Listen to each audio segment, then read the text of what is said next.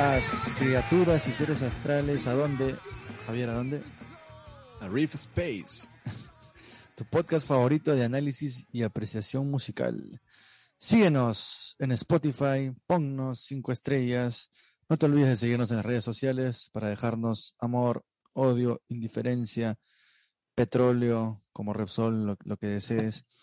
Lo apreciamos desde nuestros corazones de metal y piedra y madera, como la canción del grupo Tandem. Yo soy Aníbal Rodríguez y me acompañan directamente. sí, es un cover. Yo soy Aníbal Rodríguez y me acompañan directamente desde Los Ángeles, California. ¿Qué está pasando ahora en California? No se me ocurre. Que los Lakers están hasta las patas. Javier Velázquez, Ay, alias ya han- Habs.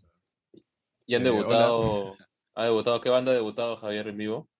Ah, ahorita, ah, bueno, hace cuando la semana pasada había Richie Kotzen con, con ah, Adrian Smith, ¿no? Que tienen Es- su, el dúo, que el, el disco que han secado, ¿no? un ¿Es su debut? no- no ¿Es su un- primer concierto? Sí, que Sí, yo diría sí, que sí. sí, ¿eh? el primer, el Ah, primero chucha. iba a ser, creo que no, el primero iba a ser en otro lado, pero lo cancelaron por COVID. Así que el primero, el primer concierto terminó siendo el que fue.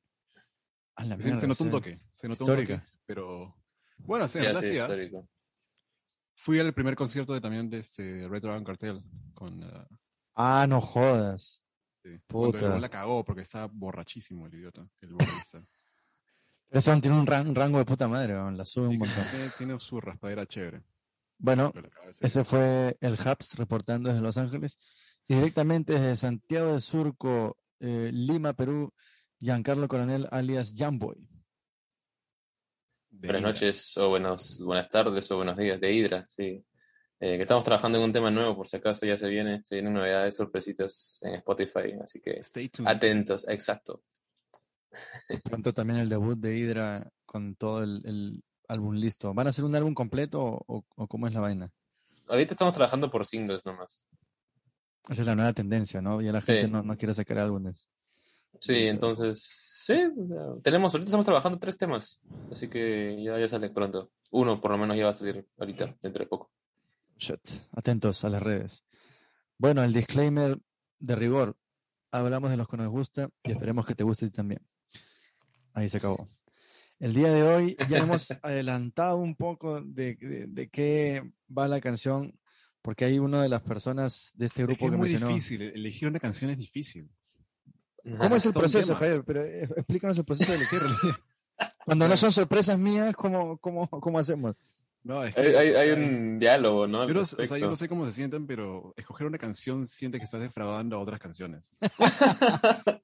Para mí no es tan difícil, ¿ah? yo tengo varias que quisiera hacer hace rato, pero Pero, bueno. eh, eh, el- claro, lo que yo digo es, como esto sale una vez por semana y no creo que tengamos pues este 18 mil episodios, tú sabes que si eliges una de un grupo, para que vuelva Claro. a ese grupo va a tener que pasar tiempo. Entonces, puta, tienes que elegir sabiamente, ¿sabes? Medio pendeja. Sí, es verdad. Pero la canción que hemos elegido hoy, puta, es una obra maestra. Ya creo que 10 de frente, todos. Ya no hay necesidad de hacer bueno, en realidad con muchas obras maestras, es increíble, la verdad. Tantas canciones increíbles que hay. Pero Sí, creo que sí. cada una tiene un sabor y que no opaca las otras, ¿no? No, pues lo bueno es que no es como el deporte, ¿no? En donde tiene que haber un ganador y el campeón es solo uno. Puta, en la música, Claro, claro, claro. todas las que te gustan son canciones No competencia. Indeed. Todas Como son dijo- ganadoras. Exacto, como dijo, no sé quién dijo eso, Ingrid Malmsteen, puta, ¿quién, quién podrá haber dicho eso? Ni cagando, porque se es más competitivo que el carajo. Pero la canción de hoy tiene como compositor a Adrian Smith. Jamboy, haznos los honores, por favor. Es una, bueno, como bien has dicho, es una canción del gran, del maestro Adrian Smith, ¿no? Que es El- el este- favorito. ¿Cómo así favorito? De, de los guitarristas, ¿no? Sí, de lejos. Eh, ¿Para en quién? Maiden, en Maiden, perdón. Para el mundo, para, todo, para toda la humanidad. No lo sé, ah, no lo sé, porque eh, en, en algún momento, en algún arreo que tuvimos alguna vez, este, recuerdo que estábamos con Chorri, un saludo para Chorri, y algunos familiares creo de Chorri también, y hablamos del tema de Maiden, y justo salió la discusión innecesaria, creo yo, pero siempre estimulante, de este, Dave Murray o Adrian Smith, ¿no? Y ellos, en, ma- en mayoría, preferían a Dave Murray.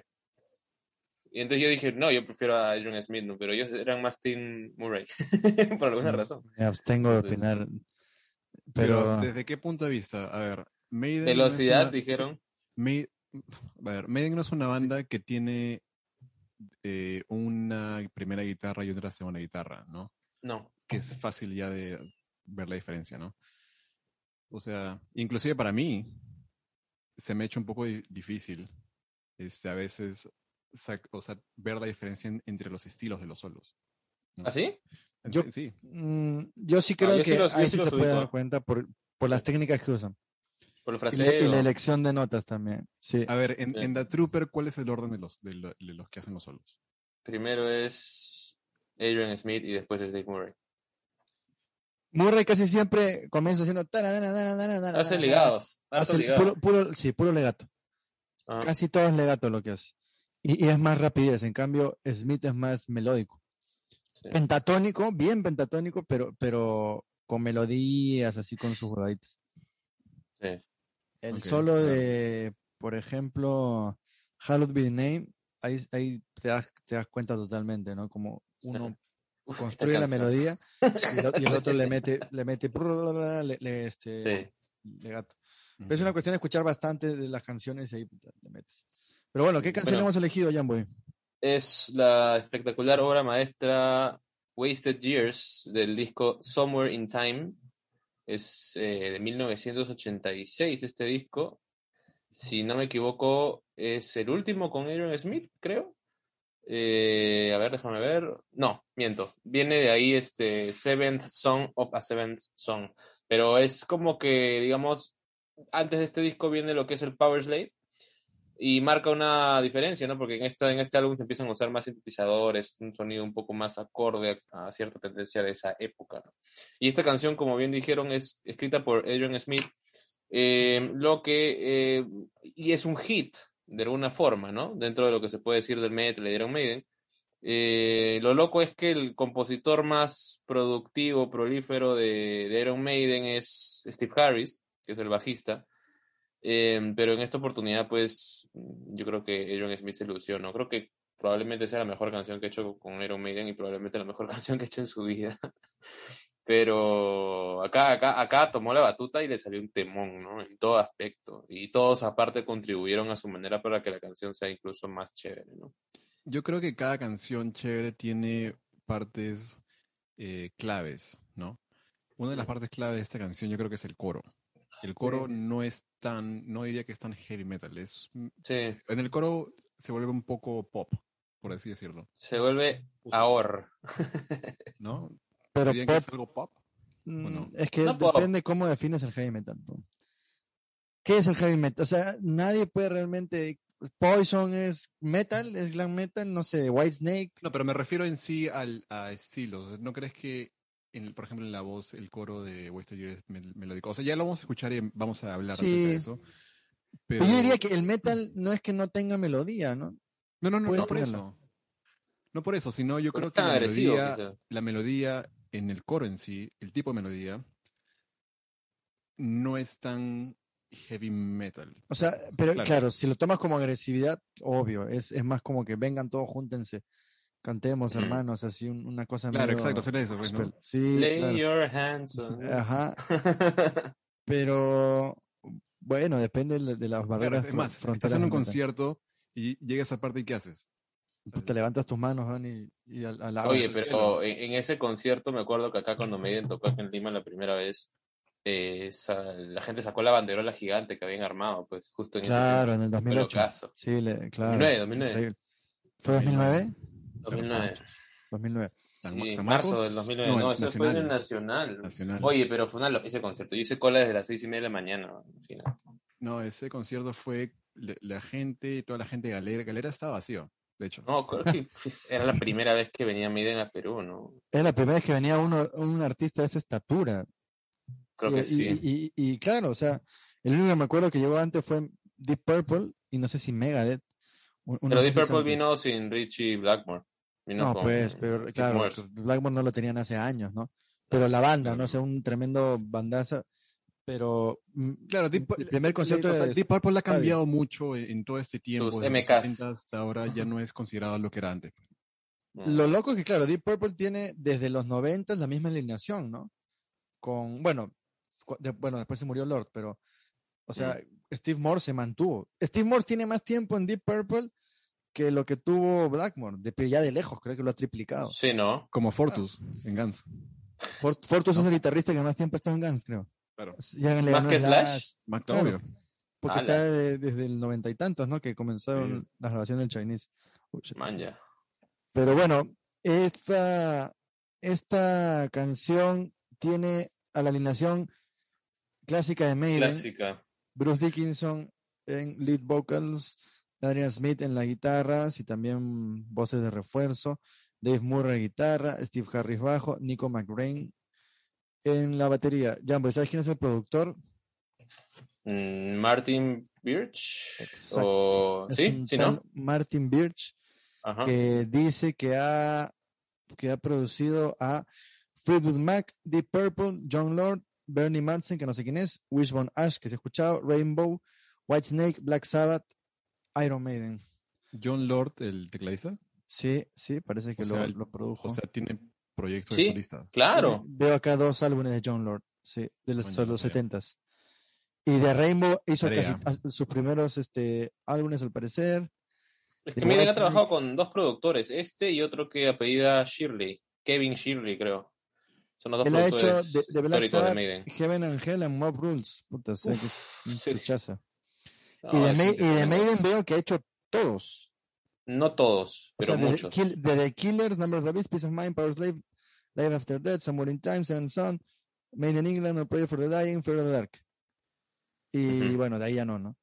Y De ahí viene otra- eh, otra Kevin gente. Shirley, que es otro productor también, también muy chévere. Pero ya el sonido de esa época de Maiden es distinto también. ya, ya, cuando entra Kevin Shirley. Usualmente esa gente es cabizbajo, o sea, es tranqui, o sea, trabaja con esos artistas increíbles y tú lo ves un chill. O este. Salvo sea- creo que la gente que está detrás de cámaras no se la cree tanto como los artistas, pues, ¿no? Ah, ni cagando. No, ahí sí. pues, O sea, es que Son los que están tras bambalinas, pues, ¿no? Sí. Claro, y pueden tocar mejor que los artistas y cantar mejor, seguro, y tocar batería mejor, pero Y es lo que le pasó a Megadeth, ¿no? Con este. Con, con el baterista, pues, ¿no? El, ¿Cuál? el que hizo el. ah, ah, ¿Rest in Peace? sí. Mensa, Nick Nick Mensa. Nick Mensa. Pero Mensa reemplazó. Mensa era el técnico del. Ah, ¿en serio? Sí. Ah, Después, pero es- eh, eso también fue Dave Lombardo de Slayer, me parece. ¿Eh? Que él era también técnico del, del baterista original de, de- Mm. de- No, no de creo, no Slayer. creo. Algo así escuché. No me acuerdo. Bueno, sí, igual en Kiss, en Kiss Tommy Thayer era el técnico de- del tour de Ace Frehley. En Slayer no creo porque él, hay entrevistas donde Lombardo dice que él este, tocaba en los garajes eh, con Kerry King y con Araya. No Ah. creo, o sea, ya, eh, bien, o sea, cuando recién empezaban de chivolos, ¿no? Bueno, esa parte la editaremos del, del audio. No, la dejamos nomás para que me, me metan palo. Bueno, si es que no hay más que decir, comencemos entonces con Wasted Years de la banda. ¿Qué Bueno, significa Iron Maiden? Iron Maiden, la doncella de hierro, y era creo que un instrumento de Gran tortura nombre, ¿no? también, antiguo, sí. Era un instrumento de tortura, esa, esa que te, creo que te metían en el cuerpo entero y cerraban Ah, man, yo no con sabía unos eso. clavos. Creo que se llamaba Iron Maiden esa vaina. Man, ya no sabía. Sí, Pero siempre he sentido que el, el- el nombre es bien elegante. sí claro. Bueno, la traducción. Es que, vez. es que la gente le decía doncella, pues claro, es doncella de hierro, pues, ¿no? Ajá, O sea, Maiden es eso.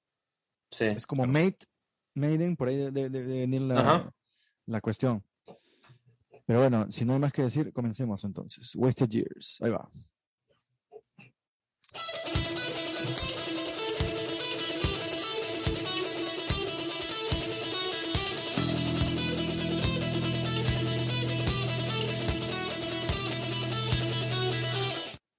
Ya, desde de arranque nomás trasciende esta canción. Ese es el. Eso es lo que hablamos, creo que cuando hablamos de Thunderstroke, que lo- de los riffs más característicos que, que hacen esto de tocar en una sola cuerda, esta nota de pedal, es decir, la, la cuerda al aire y después tocar notas al, del, en la Al aire. guitarra, claro, este, este, este es uno, sí, es que no es el, el más conocido, ¿no? Como Thunderstroke, que lo hace en la segunda cuerda de la guitarra, Sí, este lo hace en la primera. Esto es claro, es, es algo que se hace mucho, ¿no? Tocar la cuerda al aire y, y las notas dentro de la escala, me parece que esto es menor de, de mi, ¿no?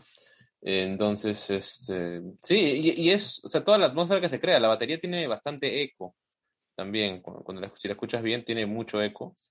Y bueno, lo poquito que he hecho el bajo también me parece que entra preciso, ¿no? Entonces solamente con una nota al aire, boom, ¿no? Eh, Yo siento que la guitarra entra con un poco de agresividad.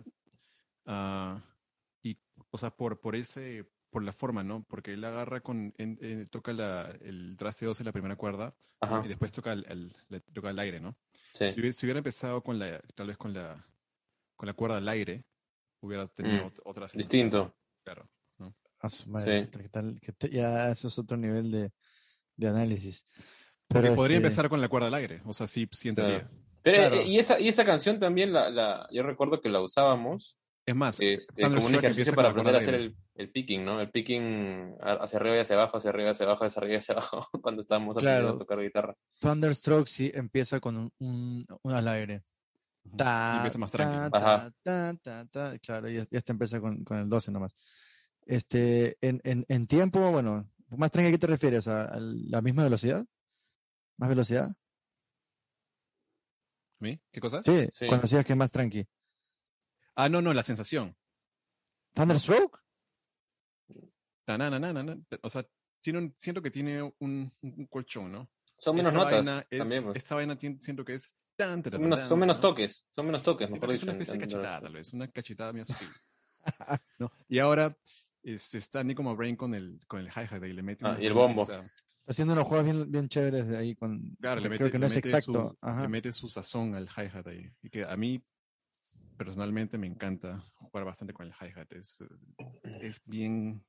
Un sonido bien de puta madre, bien elegante. Cuando cierras el hi-hat y le, le metes así puta, la hueá rápida. Claro, le, le dan, es, es como más dinámico que solo golpear pum, los tambores Claro, que claro. son, son, y como tienes esto de poder abrirlo y cerrarlo, le da más este, Lo que Es más nunca hace, por versátil, ¿no? ejemplo, lo que nunca hace este, Lars, por ejemplo, ¿no? Lars nunca, nunca, él siempre ha sido de, Giancarlo más fuerte. claro, chancar. Y Nico ni es bien fino para tocar algunas cosas, ¿ah? Sí, no, para, sí, de hecho, como este, me recuerda bastante a Alex Van Halen. ah, Ya. chucha. ¿no? Pero El son contemporáneos, me imagino, ¿no? O sea, por ahí están en, en edad.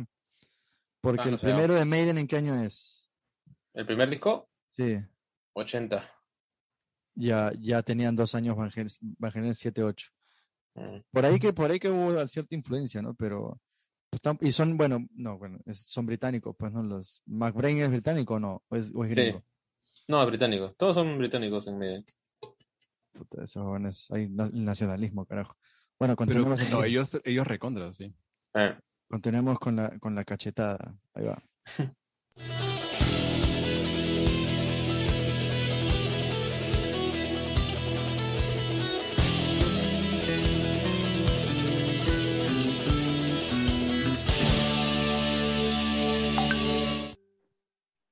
Ahí lo caso es como la, la batería está siguiendo los golpes cada vez que la guitarra toca un este una nota en el diapasón, la batería está ahí mm, Sí.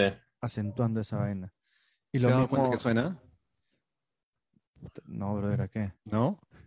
Es muy parecido a Pretty Tied Up. Ah, Hasta la Tiene- forma como entra. o sea, el, el Tan, tan, tan. ¿De qué, de Guns? hay una clara. Ah, pero ese es después, pues este es más antiguo. Ah, no, no, claro, claro. Sí, pero obviamente creo que nosotros, o no sé, al menos yo he escuchado primero Pretty Tied Up. No, yo no. que- yo tal vez, Years. tal vez también, sí, Ala, qué, qué, qué, qué blasfemo. ¿no? sí, pero este, nunca me he dado, no, no, no, Ahora, ¿y escuchas el bajo? Claro. Ah, ah, me cagaste, ya. Ahora sí, le- ahora sí la escucho. Ahora sí veo lo que dices, claro. Sí, pues, puta, que, pero, claro, ahí el riff es, es con la cuerda al aire, pero en la, en la tercera o en la cuarta, ya ni me acuerdo. Es en re, Pero sí, sí, sí, sí, lo caso. no, no, la, no la conozco, pero... No, no, Es, no la es, es- es divertísimo, perdón, el Free de la, la sube. Fácil se han influenciado pues, por esta vaina, ¿no? Sí, o sea, es, raro. es- es Me un... es- parecería raro. Es más, no sé si, eh, Jambo, ¿has visto la entrevista que tiene este Axel comentando sobre Iron, Iron Maiden? no, No. Bueno, solo tú ves esas entrevistas tan oscuras. ¿o ¿Qué, qué dijo? Una estupidez, pues, o sea, está en el, creo que en el 88, es- le entrevistan a Axel y estaba ahí al costado. Y le Ya. preguntan, 89 creo, este, ¿qué piensas de Iron Maiden?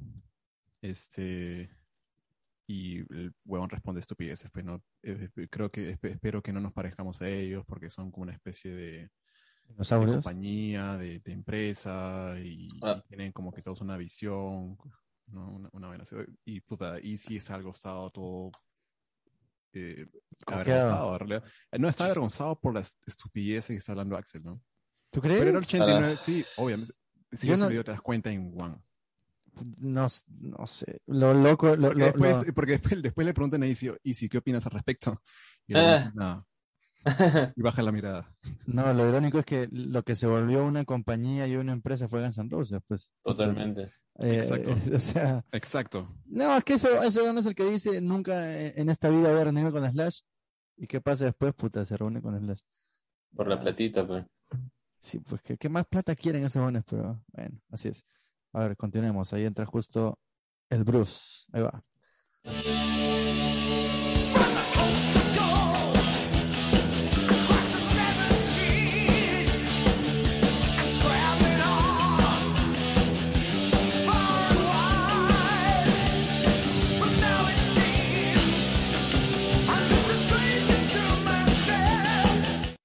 A ver.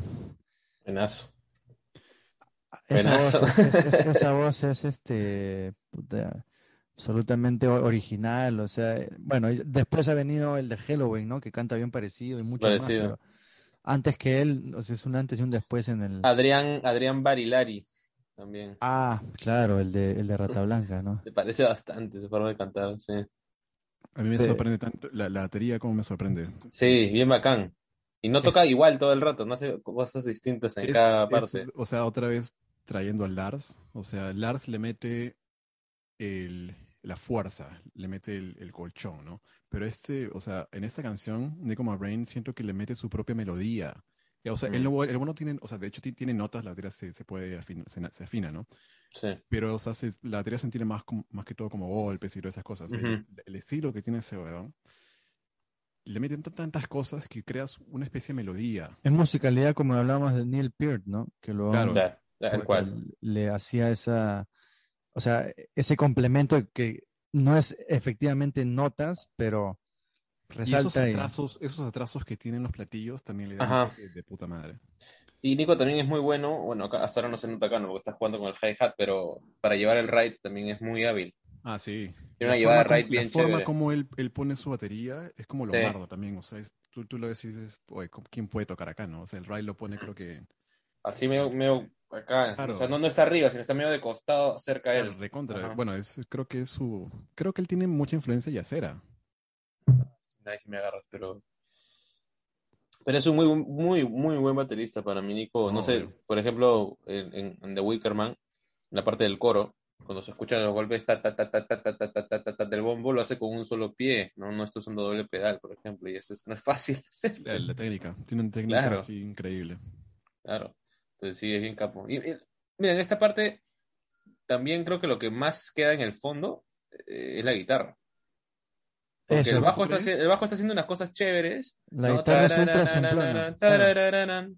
Eh, la Pero yo voz creo que... Pero yo la creo guitarra que está medio, medio- hasta un poquito detrás, diría yo, en volumen, incluso me da la impresión. Poquito, un poquito, un pelito detrás. Pero yo creo que este tipo de guitarras es el groove típico de Maiden. ¿No? Mm, ¿O no? no. tanto, ¿ah? No es el típico ritmo de Maiden esta, esta canción. Tiene otra onda. ¿Tú crees? Sí, O o sea, está tocada en quintas- pero como muchas canciones de Maiden, pero ¿No Y- crees que se- Yo creo que forma- es parece tanto, tan, es- tan signature de Maiden eso. es la versión de Maiden de una canción medio glam metal. O sea, tiene ese apil, eso es lo que te, te- fácil te referías tú justamente, Javier. O sea, ya no es metal agresivo, oscuro, eh, común y corriente, sino es más Happy Heavy Metal. eh, cl- glam, ¿no? Pero, pero, Sí, ver- tienes razón. pero ver- versión Maiden. La primera vez que yo es escuché esta juguetón. canción, sí, es distinta, porque la primera vez que yo escuché esta canción, me acuerdo que tenía un, un- yo no sé si era mío el disco que compré en el cole, yo estaba en tercero de secundaria, habrá sido segunda de secundaria, y pusimos el disco en las clases, le pedimos permiso al profe, el profe nos dijo, ya pongan, mientras hacíamos un trabajo. Y sonó esta canción. Y un par de patas la, la cantaban así a todo pulmón el coro. Y, y yo, yo acostumbraba a escuchar el Maiden más de The Number of the Beast, de Power Slave, de Peace of Mind. Como que no me gustó mucho. Dije, ¿qué es esto? O sea, por- no, esto, esto no, es, no es Maiden, ¿no? O sea, ¿qué está pasando? Claro, Y claro. no me, no me terminó de cerrar. La primera vez que la escuché. Luego ya le di un poco más de, de atención realmente a todo lo que pasaba y me encantó, ¿no? Pero la primera vez me chocó un poco porque sentí que rompió de alguna forma con lo que ya estaba acostumbrado a- en ese momento a escuchar de Maiden, ¿no? Y, pero, ¿y dirían que esta, esta canción es la fiestera de Maiden?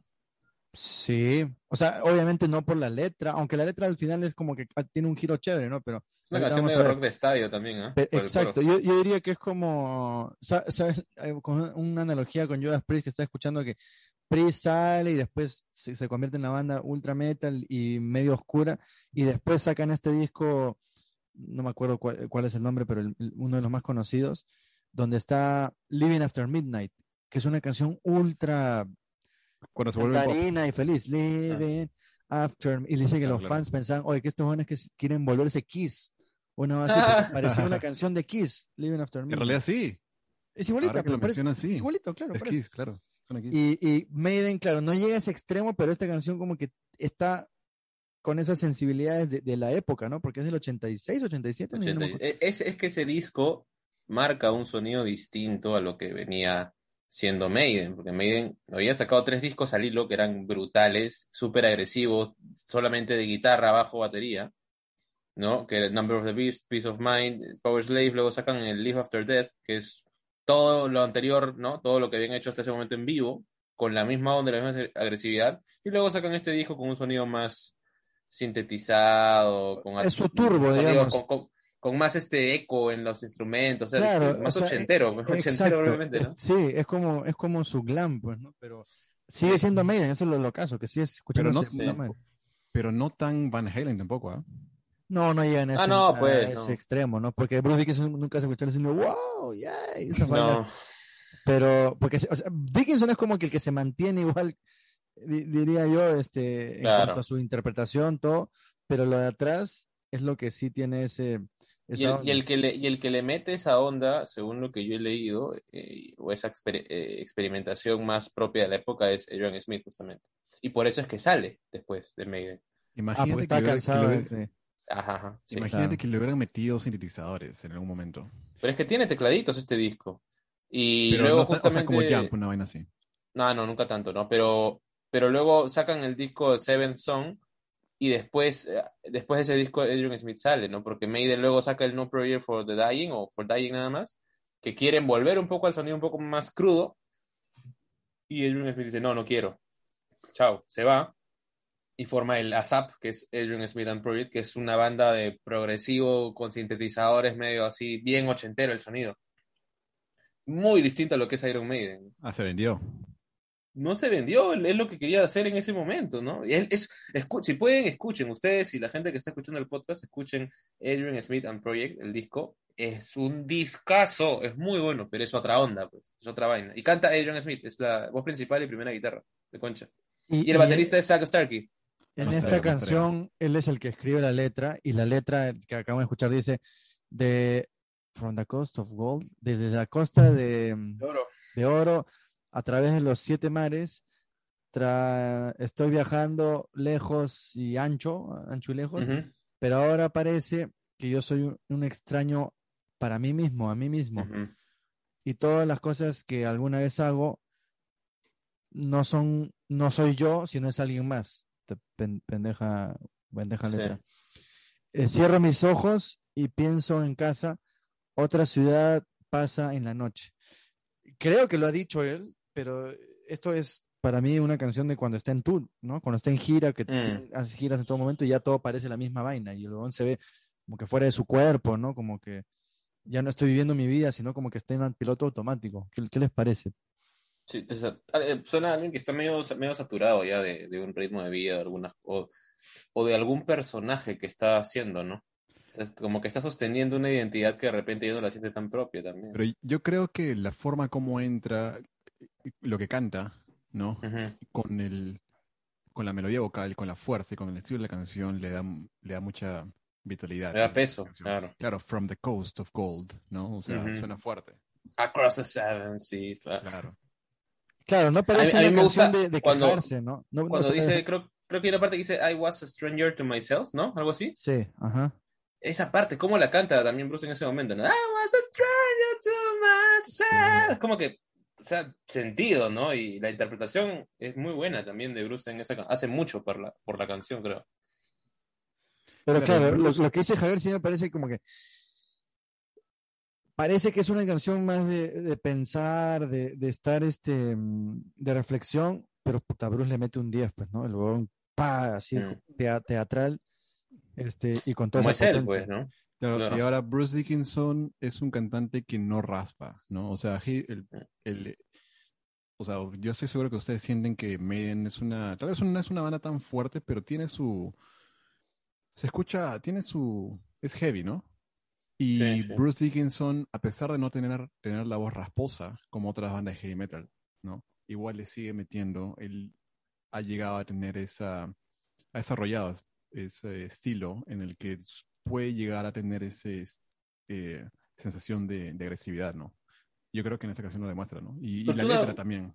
Tú una vez describiste algo bacán de Bruce, ¿no? De, de- o sea, eh, tú algo, dijiste alguna vez algo así como que Bruce nos ha, nos ha acostumbrado a su forma de canto que es de esta forma y, y la imitaste, o hiciste, y, y yo dije, sí, pues tal cual, es algo así, ¿no? Eh, claro, él tiene un estilo, él has- eh, ha desarrollado su estilo a través de los años, que yo creo que es, siento que él, él lo ha llevado a una, de una forma conservadora, él ha tratado de conservar su voz lo más que ha podido y le, y le ha Sí, funcionado. y le ha ¿no? funcionado muy bien. Pero yo siento que la forma como canta es, no voy a, no voy a, no voy a maltratar a mi garganta. Mm, Y lo, y lo que hace, por ejemplo, este James Hetfield ahora, pues, ¿no? ya. Ya no, ya no Claro.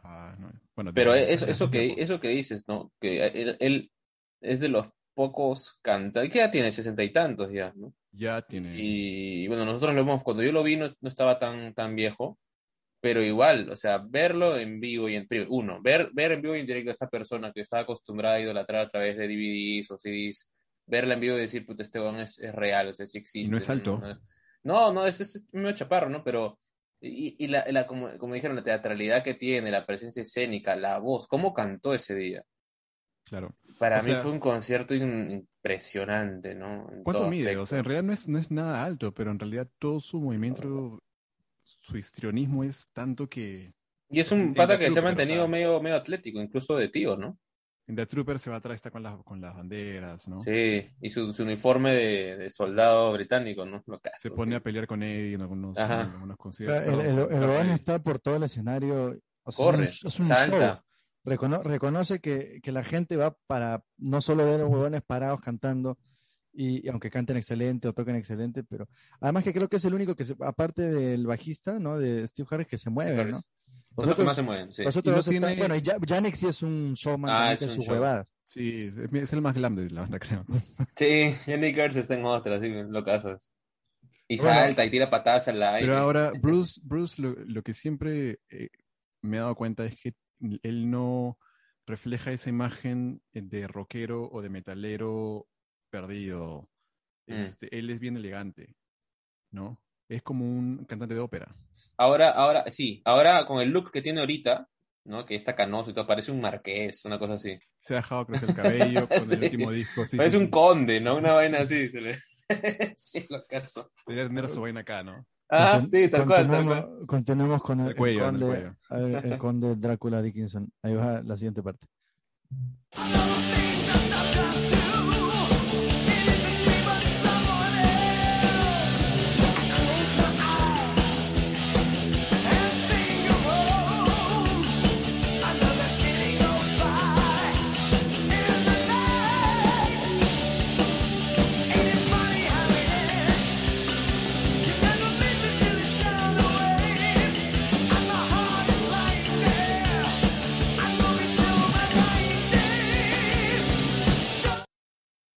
Personaje. No, es la batería, la batería le, le da todo, le da todo. Todo. Ahí dice, eh, claro, cierro mis ojos y pienso en casa, otra ciudad pasa en la noche. No es, ¿acaso no es gracioso cómo es? Tú no- nunca lo, o- lo extrañas hasta que se va y mi corazón está tendido ahí y estará hasta mi día de la muerte. Pronto llegará el día de mi muerte. Claro, o sea, pucha, es como que est- Es está... una letra bien introspectiva. No, y es también nostálgica, ¿no? De su casa. Algo, algo Sí. parece así. Piensa en, piensa en su casa, ¿no? Parece que Pero es una, el- una canción de gira, ¿no? De, de- de, pucha, estoy harto de, de- de estar en tour y, y no saber. Pero como te digo, ¿Dónde no solo eso, sino del personaje que tienes que sostener mientras estás en gira. Claro. Es parecido a lo que, lo que canta Nothing Else Matters, ¿no? Este Hetfield, que también habla más o menos de, de eso, ¿no? De cómo la, la vida en la gira le impide tener una vida real que él añora. Pues hay gente que le llega al huevo y que disfruta la vida de gira y toda su vida le encanta estar de Slash. gira y lo que más disfrutan. No sé si Slash. puede ser Slash, ¿no? David Lee Roth, no sé, esa gente, puta, que, que para ellos es todo un, es emocionante, pero claro, este hombre es como que, no sé, pare- me da la impresión de como que la fama, el dinero, el éxito, este, es como un limelight.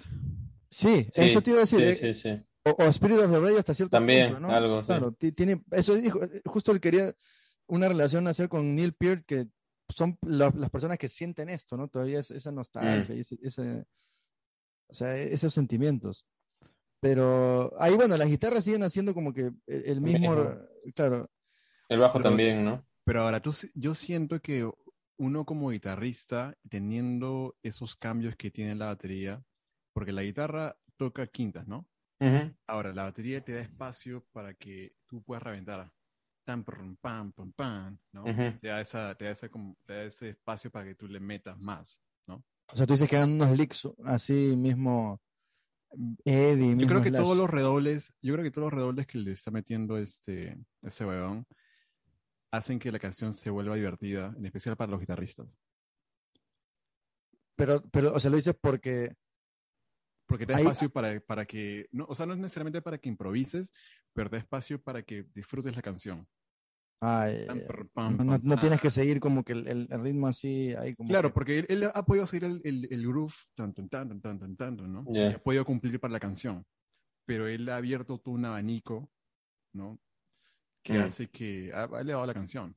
Yo creo que, o sea, ahorita Sí, el- el- la es- batería tiene mucho, no, no mucho, pero tiene, No, ha- hace mucho en la canción. Hace bastante, eh, hace mucho. Es este, bueno, es, es- esta es una canción que, que hemos tenido la, la oportunidad de, de versionar con, con Aníbal y con mi hermano. Y Ah, yo me acuerdo que para grabar el bajo me bajé un track de la batería sola.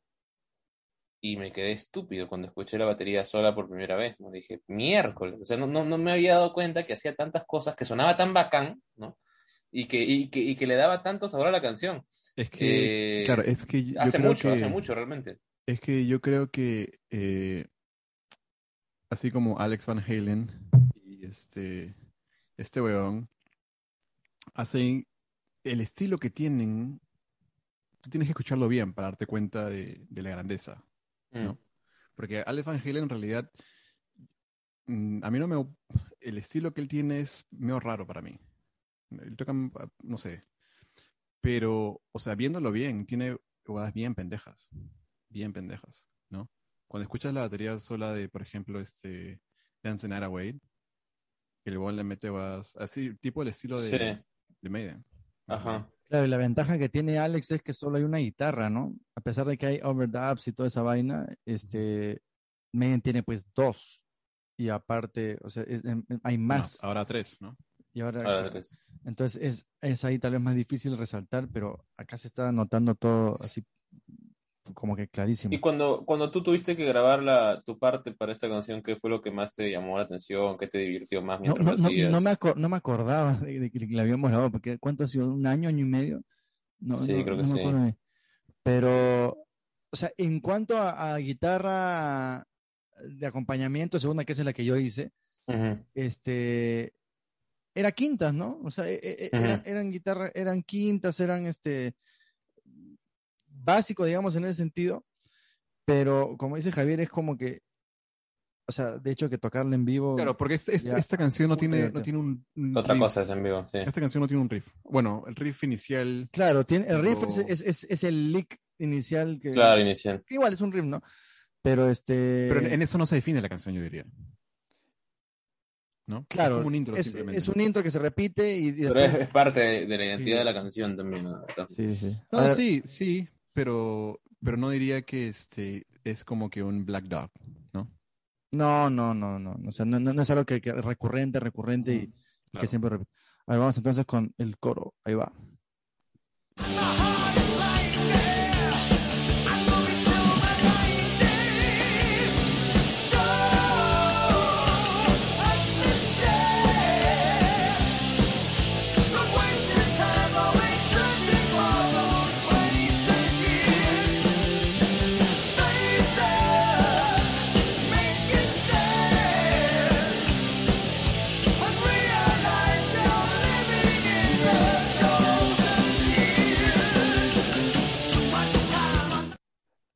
Protagonista del coro para mí es el bajo, más que, más que, o sea, puta, Sí. el bajo está haciendo unas cosas extraordinarias. Hace un montón ¿sí? de cosas. Sí, ahí Nico se pum, se, se- se puso, se puso adelante. Y claro, las guitarras solo están haciendo, dejando acordes sonar, ¿no? Suena largo. Bueno, ajá, O- largamente. Obviamente las voces son extraordinarias ahí, o sea, La, la, la armonía que hace Adrian Smith para mí es hermosa. O sea, Claro, ahí Muy bien hecho definitivamente tiene que haber eh, más voces, pues, ¿no? Que es este, es, es como un himno. sí. Sí, claro. No, y, y, y es, o sea, es bien made en eso, ¿no? Es- Esa es la parte, a pesar de que lo que decías al comienzo, que es de que suena medio rock feliz o, o no metal y esa vaina, de acá, de acá nace el power metal, pues, ¿no? Made- aparte de Deep Purple, Maiden es el, el otro pilar, digamos, ¿no? De- del power metal, porque yo creo que de ahí nacen directamente. Halloween y Stratovarius y todas estas vainas son Maiden más rápido, con a veces Ajá. voces más altas y obviamente más No, neoclásicas. este, este Stratosphere, ya, pues, no, Claro, sí. exacto. Stratosphere es, es casi, es casi las mismas notas, bueno, no exactamente, Sí. pero como que el mismo concepto. ¿no? parecido. Pero no diría, no diría, o sea, sí, pero no diría que tan directo, ¿sabes? Creo que la estás pintando como si fueran. Yo creo que este, son padres del, del, del power metal de todas formas, ¿no? Maiden Por la voz aguda también, metal. la forma de cantar. Sí, Puede sí. ser, No, sí. no creo. A mí me O sea, parece que sí, yo creo que han influenciado, pero creo que le estás dando más crédito del. Yo creo que El power sí, metal se le sea- atribuye más a. Música clásica. Este, no, a la música neoclásica, pues, ¿no? A Eh, Rainbow. A, a- claro, a Purple, a Dio. Sí, claro, pero, pero Y, sí, em, exacto. Pero Maiden como que les da este, este, este tema del, El speed. de, claro, la, la velocidad o, o, o esto de los, los, las quintas, el power metal usa bastantes quintas y, Pero también hay, en el power metal hay, hay varios segmentos en que la quinta queda sonando una nota nada más porque te tan y los demás segmentos están taca taca taca taca taca taca taca taca taca taca y, y también pasa Sobre un todo el bombo, ¿no? El power Ah, claro. el- el doble Claro, bombo, ahí le meten ya. Ahí lo que cantan es, eh, así que entiende, no gastes tu tiempo siempre buscando esos años perdidos, wasted years. Face up, cara arriba o afrontalo. Levántale. ¿no? Ma- make your stand, o sea, haz- da, da tu, ¿cómo es make your stand? Sería, este, Como lo mismo, creo, levántate, sube, súbela, ¿no? O sea, ya. make Da un paso stand. adelante. Sí, claro, da, da un paso adelante, o, da tu versión, no sé, algo así, Mm. y date cuenta de que estás viviendo los años dorados. O sea, deja de, carpe diem, totalmente. Sí, tal cual. diem. Ese- YOLO. Sí, exacto. O sea, deja de quejarte, pleb, de, de, de que ah, ya se me pasaron los años, que ya no tengo, ya, ya perdí mi juventud, ya, ya no tengo nada que hacer. Date cuenta, aprovecha, esto es.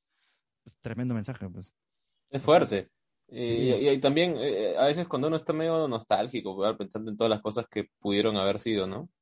Eh, escuchar algo así como esto es como que una cachetada de realidad. Y ya, pues ya, o sea, ya, ya pasó, ahora continúa, ¿no? Construye tu propia, tu propia senda, de alguna forma. Claro, Pero, o sea, pero esa es, o sea, viendo la letra, entendiendo la letra, ¿ustedes creen que le da esa sensación? Creo- ¿Ustedes creen que la música da, tiene ese significado? sí, Sí. O sea, yo creo que la música da esa sensación de esperanza, ¿no? Muy Porque es como que, im- imagínate un estadio lleno cantando esta vaina, todos al unísono, o sea, es súper energético y súper esperanzador. De Argentina, Lucina. Que- creo que las notas en el coro son, no sé si mayores o mixolidas, o sea, no es menor. A pesar- eh, como dijo Jambo, eh, el, el riff inicial comienza en, en- en tonos así men- menores, Menor. pero en esta parte cambia y ya es de, est- o sea, de estas cosas más melódicas, así felices, digamos, entre comillas. Ujú. Y el cambio, yo creo que sí es, o sea, el pata la ha compuesto, él solo, ¿no? Pensando, mi coro es así, no sé qué habrá compuesto primero, pero fácil la letra, ¿ah? Puede ser, es posible que la letra, el riff, no sé. Ellos A veces, deben tener claro. una, una, un- una, una fórmula No, y, eh, a- bastantes veces hemos dicho como que, ¿qué habrán compuesto primero, la letra o la música? Y creo que ahí estamos muy simplones también nosotros en decir eso porque es probable que a veces se compongan en partes paralelas, ¿no? O sea, primero tienes un, un riff nomás y después le haces un poco de letra y después haces un poco más de canción y después cambias un poco la letra. O sea, no es que es uno primero que el otro normalmente. Puede iniciar con uno y, y antes que el otro, obviamente, pero no es que ya tienes lista la letra totalmente y después es la música, o ya tienes la No hay música. fórmula, completamente- pues, no hay fórmula exacta, ¿no? No, claro, No, o y- sea, pero y no es, cada y no banda es que tiene sea su tan blanco-negro, no es que sea tan Sí. blanco-negro, puede ser paralelamente que estén haciendo letra con música y, y tal vez esto sea un caso de eso, pues no. Pero es un coro extraordinario. tal- Pero, tal pero hay, hay bandas, por ejemplo, hay bandas como, por ejemplo, Nirvana, que este, Kurt, él componía y le decían, ok, él toca el riff y los demás entraban, ¿no? Eh, pero, y esa, y- y- y esa era la forma en la que ellos hacían canciones, ¿no? Maiden, de hecho, tiene que ser algo más compuesto. A Maiden yo siento que la forma de composición de ellos tiene mucho ah, proceso, Sí, es posible, ¿no? Es ¿no? posible. Claro, y, y son elementos que se van sumando, ¿no? Pues, de hecho Sí. que Harris comenzaba con un riff locazo y después ya más estructura, más estructura y después ya, ¿qué tienen ustedes en la Por guitarra? el tipo de sonido, por el... O sea, no es una banda de, de, de rock tipo este Guns en los que, puta, Mm. Claro, es mucho más...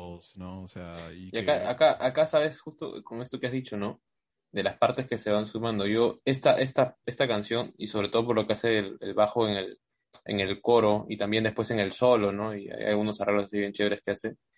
Me hace acordar un poco a la canción Something de los Beatles, que es una canción top de George Harrison. Pero si tú escuchas la línea de abajo de esa canción, es alucinante. ¿No? Entonces, ahí no como no que. la he escuchado, pero dice que es, una Es- canción de George Harrison de The Beatles. Sí, Supuestamente le negaron, le negaban todas las canciones, creo. no le daban tanta cabida, pues, ¿no? O sea, habían compositores mayoritarios, que eran Paul. John Lennon y Paul McCartney, y acá en Iron Maiden el compositor mayoritario y prácticamente el que, el que edita y supervisa todo es Steve Harris, ¿no? Entonces, este, al, al tener, creo yo, a Adrian Smith una canción tan buena, Steve ha dicho, yo también tengo que hacer algo que la suba, pues acá y que, y que ¿no? Pero Quería poner, su, su estampa de todas Exacto, formas. y, sí. Y- y hizo una línea de bajo increíble, ¿no? Igual pareció a lo que pasó en Something, ¿no? Con Paul McCartney. Pero a ver, algo de lo que, al- algo de lo que has dicho. Tú dices que Steve Harris es el que supervisa. Sí, O sea- e- e- está dicho, no me acuerdo qué documental de Iron Maiden.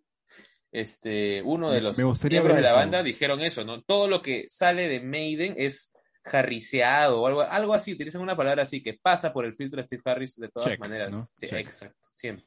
Es el Hasta líder, es es, coproductor, es es coproductor es el de líder indiscutible. Pero, Pero a ver, claro, como sí. guitarrista, a ver, Aníbal, como guitarrista, es como que traes tú solo, ¿no? y te lo tienen que probar el bajista, ¿no? Bueno, si tiene, si tiene buenas ideas, bienvenido, ¿no? Pero, pero, claro, qué es bueno y qué no es bueno. O sea, O sea, eso- Malmsteen jamás hubiera funcionado en Maiden. No, ¿qué va a pues. ser? Y por eso es que gente como Steve Vai se fue y se volvió solista, ¿no? También porque dije, bueno, y no solo por eso, sino porque el hecho de que, oye, quiero hacer lo que me da la gana y que nadie me venga a decir qué tengo que hacer. Pero hay gente por que eso- simplemente se, Y se- por se eso. alinea. Y por eso Adrian Smith sale de Maiden también, pues. ¿En serio, maña? Claro. Bueno. Quería hacer su propio camino Con- musical, ¿no? Continuemos entonces con el siguiente verso. Ahí va.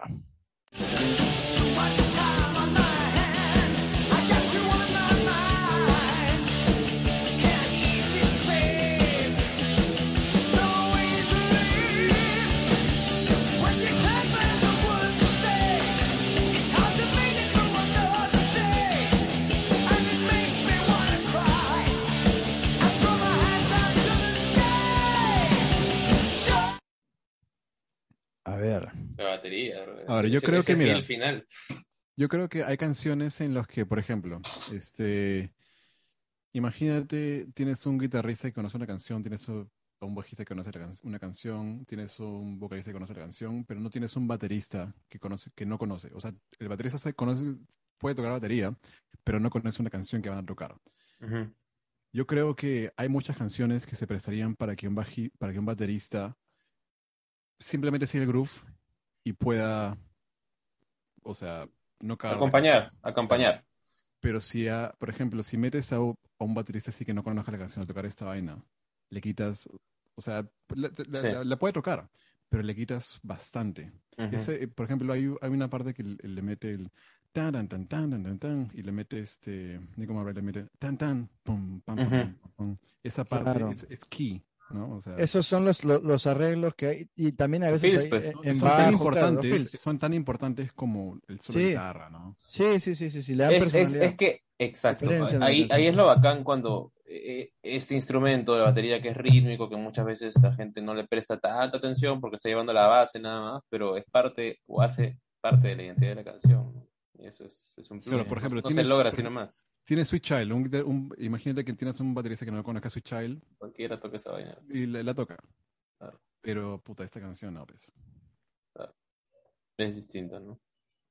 En general, yo creo que muchos de los temas de Maiden, o sea, si nos ponemos bien exquisitos y analizamos el trabajo de la batería, es bien, bien, bien pensado, bien planeado. Y, en realidad- y No, Van, bien Van Halen también. preciso. Yo por, por alguna razón conecto a Nico McBrain con Alex Van Halen siempre. ¿Sí? Sí. Pero Alex es mejor. Ale- Alex es más creativo. O sea, y, y eso yo creo que es porque no le dan el espacio a, a McBrain fácil por esta cuestión de Harris, de la dictadura, de, La dictadura. de- de expresarse. Alex tiene unas bajas que son. No, inclu- inclusive creo que. Harris es, Harris es bien nacionalista. Ah, puta, Es un dictador. Sí, claro. es un Brexit. eh, Seguramente está a, a favor del Brexit ese. Bueno, vamos con el, el- el verso dice, mucho tiempo en mis manos te tengo en mi mente. No puedo eh, aliviar este dolor tan fácilmente. Cuando no, cuando tú no puedas encontrar las palabras que decir, es difícil pasar a través de otro día, ¿no? O sea, superar otro día. Y eso me hace llorar y tiro mis manos al aire. Eso está un poco más difícil, pero más oscuro, ¿no? Pero esa parte es, esa parte es la parte clásica donde tiras Ajá. manos al aire.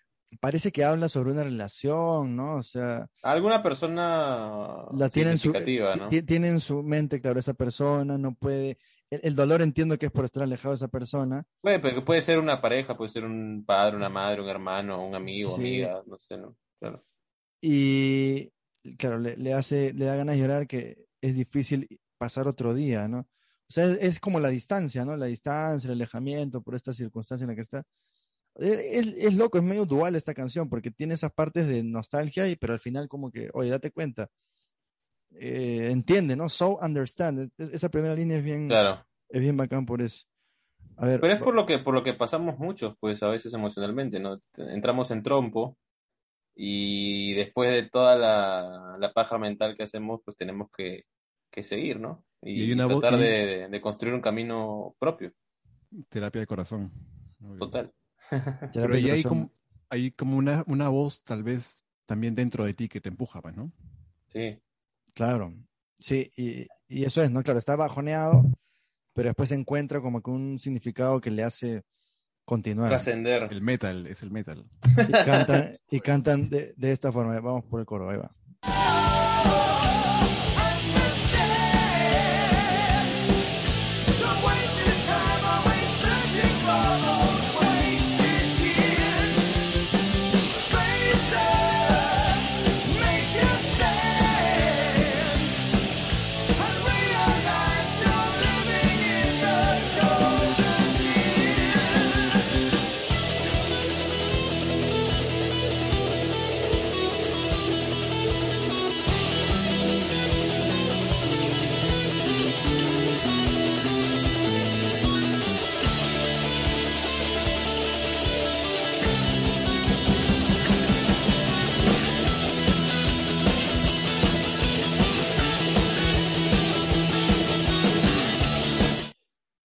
Ahí, bueno, después del coro que, que ya hemos visto, vuelve el tema, este, este riff in- inicial, y, Inicial, sí. pero ya como que comienzan a desarrollarlo distinto al comienzo, ¿no? Que lo cortan en Claro, súbito. claro. Y el bajo está que le mete, el bajo está acá, porque el bajo se da cuenta. sazón. Claro, el bajo, se, el bajo se da cuenta, oye, y es diferente a lo de Pero que hay hablamos, espacios para llenar, pues. El bajo decir, ahí, sí. A lo que hablamos de Thunderstruck, ¿no? Que en Thunderstruck, a pesar de que la, la guitarra está haciendo lo mismo, esa es una oportunidad. Cu- Cuando un instrumento está repitiendo lo mismo casi bastante tiempo, es una oportunidad para que los otros instrumentos puedan. Pasen al frente. meterle claro. algo. Harry se mete, pues, oye, ¿saben qué? Pa, Claro, pero ahora, estoy, pero, claro, eh, pero empieza otra vez el, el riff inicial, ¿no? Este, y los, los otros instrumentos suenan, pues, ¿no? Pero ahora, ¿tú te acuerdas de la secuencia de acordes? Porque lo, que, lo que hace el cambio ahí es, es, esa secuencia de acordes, No me acuerdo cuál era. atrás. ¿no? Sí, sí, atrás está una guitarra marcando Porque la ya, pauta. claro, entran, creo que después del, en el, tan, tan, tan, hacen eso dos Ujú. veces, ¿no? Eh, Ya sería, creo que el, el bar tercero, en ese ya le meten otro tipo de acordes, ¿no? Y ahí las guitarras son también. Totalmente. Las Y esto que hacen el tan tan tan tan tan tan tan tan tan tan tan tan tan tan Claro. tan, es La guitarra también ya está comenzando a meterle más, más golpes y más este y, y- y el ritmo ca- cambiando, ¿no? Entonces, en, en concordancia con, con lo otro. Pero ahí, va, ahí te van avisando, ¿no? Ya estamos, estamos construyendo, construyendo Claro, y sí, este, construyendo, sí. para algo que viene, o sea, el preámbulo. ¿Qué vendrá después? Lo sabremos. Steve Harris, weón, Steve Harris, puta. Claro, entra tan, tan, tan, tan, tan, Ya, me, me cagaste la sorpresa. Iba a decir que vendrá después, después de la pausa. Pero Javier ya nos dijo, viene Steve Harris, así que lo escucharemos después de la pausa. Prepárense. Peps. Toma Volt, Maca. Voy a, Los auspiciadores. Deberíamos auspiciar a Volt. Maca fresca Schuller. Y volvemos con Steve Harris en el bajo y toda la banda en sus instrumentos. Ahí va, 3, 2, 1.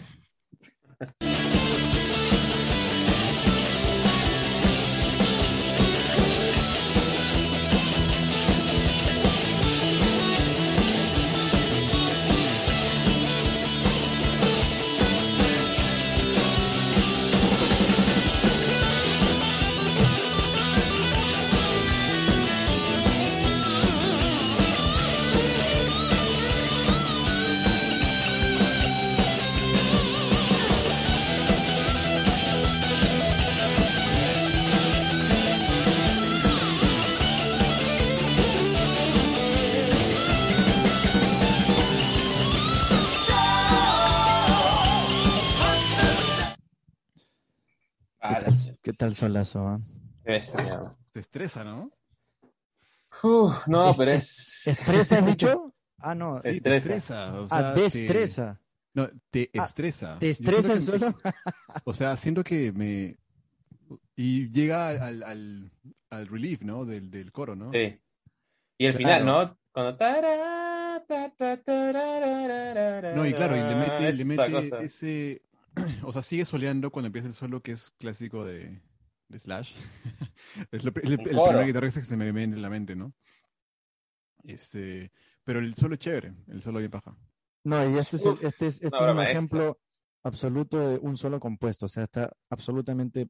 es- esto no es improvisado ni de vainas. No. La Imposible. forma como empieza con esos, con esos legatos. No, y, y se nota la secuencia de lick. Se lo han armado un lick, después Claro. otro lick, otro lick y otro lick, y todo lo, ha- lo ha hecho así, este totalmente coherente. Tiene principio y fin ese solo. Claro, y tiene partes que parecen Malmsteen, ¿no? Cuando hace o sea, la, clas- la clásica de Malmsteen, esa neoclásica que una nota repite, o sea, una nota pedal y hace, eh, al comienzo hace, me parece, con, con este, notas al aire, ha- hace su pentatónica clásica Sí, sí, también, sí, sí. y hace una subidita incluso al final, así medio, este, medio, medio glam, ¿no? De los shredders que, que le meten ahí, este, Sí, sí, sí, y sí, su sí. bending, o sea, puta, le mete de todo, pues, ¿no? Y es, o sea, es, es un solo ultra feeling, es- tiene un montón, es- y, y claro, Te va contando un es mensaje. ¿no? dramático, claro, como, como dice Javier, claro, es este, estrés en el sentido de que oye, ¿qué viene acá? Te, te genera algo y al final, ¡pra! como la Esa parte, ¿no? El ta- ta- cuando hace los, los bendings, ¿no? Tarararán, tarararán, tarararán, tararán, esa parte es tensión No, y- pura, es angustia, ¿no? Se Pero siente atrás, angustiante. pero, y de parte de atrás tienes a Steve Harris haciendo el... Descosiendo. No, no, y no solo eso, hay un, al comienzo lo van a hacer, o sea, dentro del solo de guitarra le Hace está varias haciendo cosas. licks que, que no tienen nada que ver con lo que está haciendo la guitarra, pero los, los mete y los hace, se lo van a agarrar y pa, ven, tomen carajo. Y de ahí de alguna manera también se arma como una especie de pregunta-respuesta entre la guitarra y el bajo, pues, en esa dinámica que tienen los dos ahí. que, yo creo que complementa más que todo. Yo creo que, o sea, el, el, creo que el solo de guitarra te, te llega a estresar un poco y el bajo es pues, Suman había- la tensión, suman Es esa weón, pues, nunca había pensado en un solo guitarra como que estresante este solo, solo fácil los de Vinnie Beans. O sea, en una buena manera. los de, los de de. Vincent. Te, hacen sentir así, puta, esta mierda, carajo, ¿a qué hora termina? Puta? No, o sea, no, no, no, en ese punto. termine. O sea, No, no, no, ya sé, o sea, un, un Es que, es que ese, ese estrés yo creo que más es referido es a, a la tensión, la tensión claro, que genera, la angustia que te puede generar. Yo creo que es la, la- angustia. la concentración de energía. Oh, shit. Es la genkidama del, del rock. Pucha, es la genkidama de los solos. No, pero, pero es un solazo. y yo creo sinceramente que Murray nunca le he escuchado un solo de este nivel. No, no. Este es el solo que más me gusta de lejos de, de, de Smith. No he escuchado otros que... El de Wickerman también es muy bueno. Pero a ver, ahora, hablando de, de eso de que dijiste que el solo termina de una, una forma mega glam.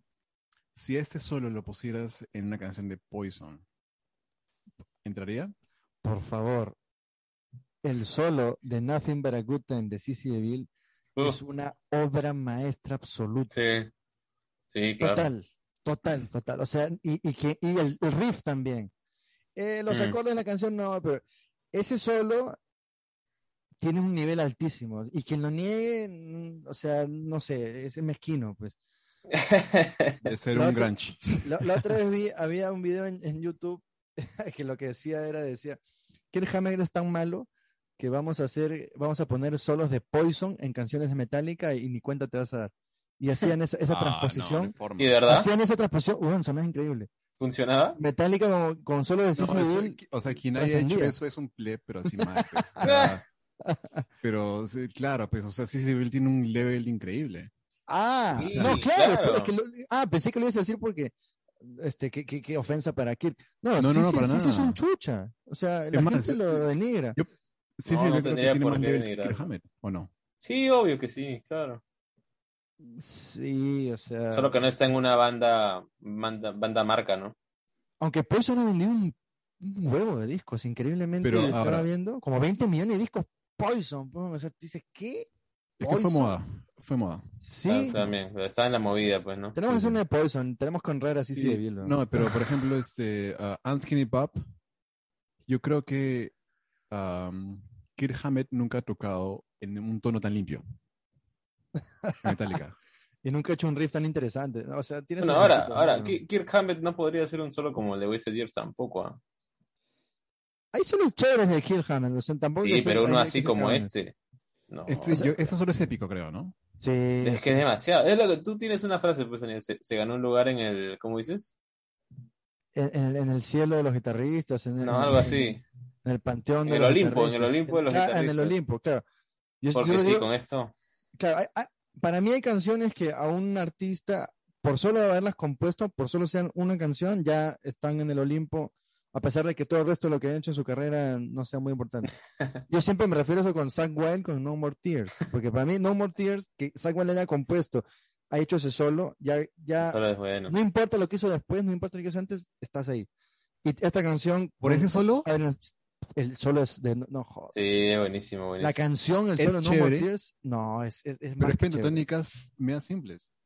Sí, pero la vaina es cómo las toca.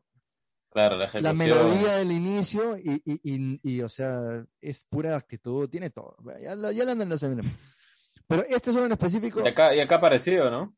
O sea, acá en este caso también es una, es un, o sea, si le quitas a, a Adrian Smith todo lo que hizo con Maiden y dejas solo esta canción, tú dices que ahí tiene su lugar en el Olimpo. sí, totalmente. Es que esta canción es un- una obra maestra, pues, o sea, Sí, no se le puede discutir. 10, 10 a todos de una vez. no, no, no, no perdamos tiempo. En Pero también, también lo que yo dije al comienzo creo que es, es, es, es bueno recalcarlo, ¿no? Es una canción muy buena, con una muy buena composición, pero creo que todos los integrantes pusieron de sí para que la canción sea más grande aún también. Sí. Menos Dave. Sí. Creo que, creo bueno, que Dave no, pero Dave está cumpliendo su rol de guitarra rítmica, ¿no? O sí, Dave, no, y, y, que ni la compuso nada, pero, pero bueno, está bien. Eh, pero, que pero es que Claro, es que el rock tal vez tiene esto, el rock y el metal tiene esto de, de que la guitarra tiene que estar al frente. Y si la guitarra no está al frente ah. es porque son plebs. O sea, no necesariamente. no, pues, no, no. Es la verdad el lugar y el espacio al resto también de vez en cuando, ¿no? Como Rush, pues Rush son los maestros en hacer Obvio. eso. A ver, vamos con la siguiente parte después del solo trascendental. Ahí va.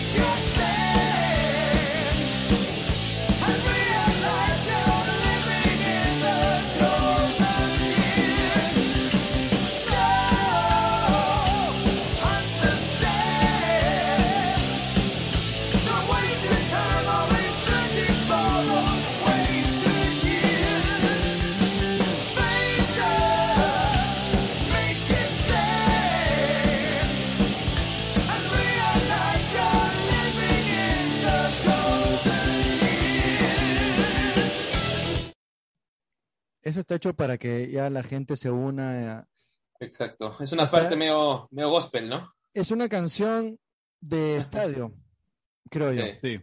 Tal vez compuesta con esa finalidad. Oye, Harris, no me jodas. La canción que yo voy a hacer va a ser una canción tan buena que toda la gente, cuando vayamos a Perú, va a poner su, bandera inmensa y, y creo que es la que, o sea, obviamente que Median pasión y todo eso, pero esta canción en específico la gente conecta en tantos niveles con la gente, o sea, musicalmente, con el, este, la letra, ¿no?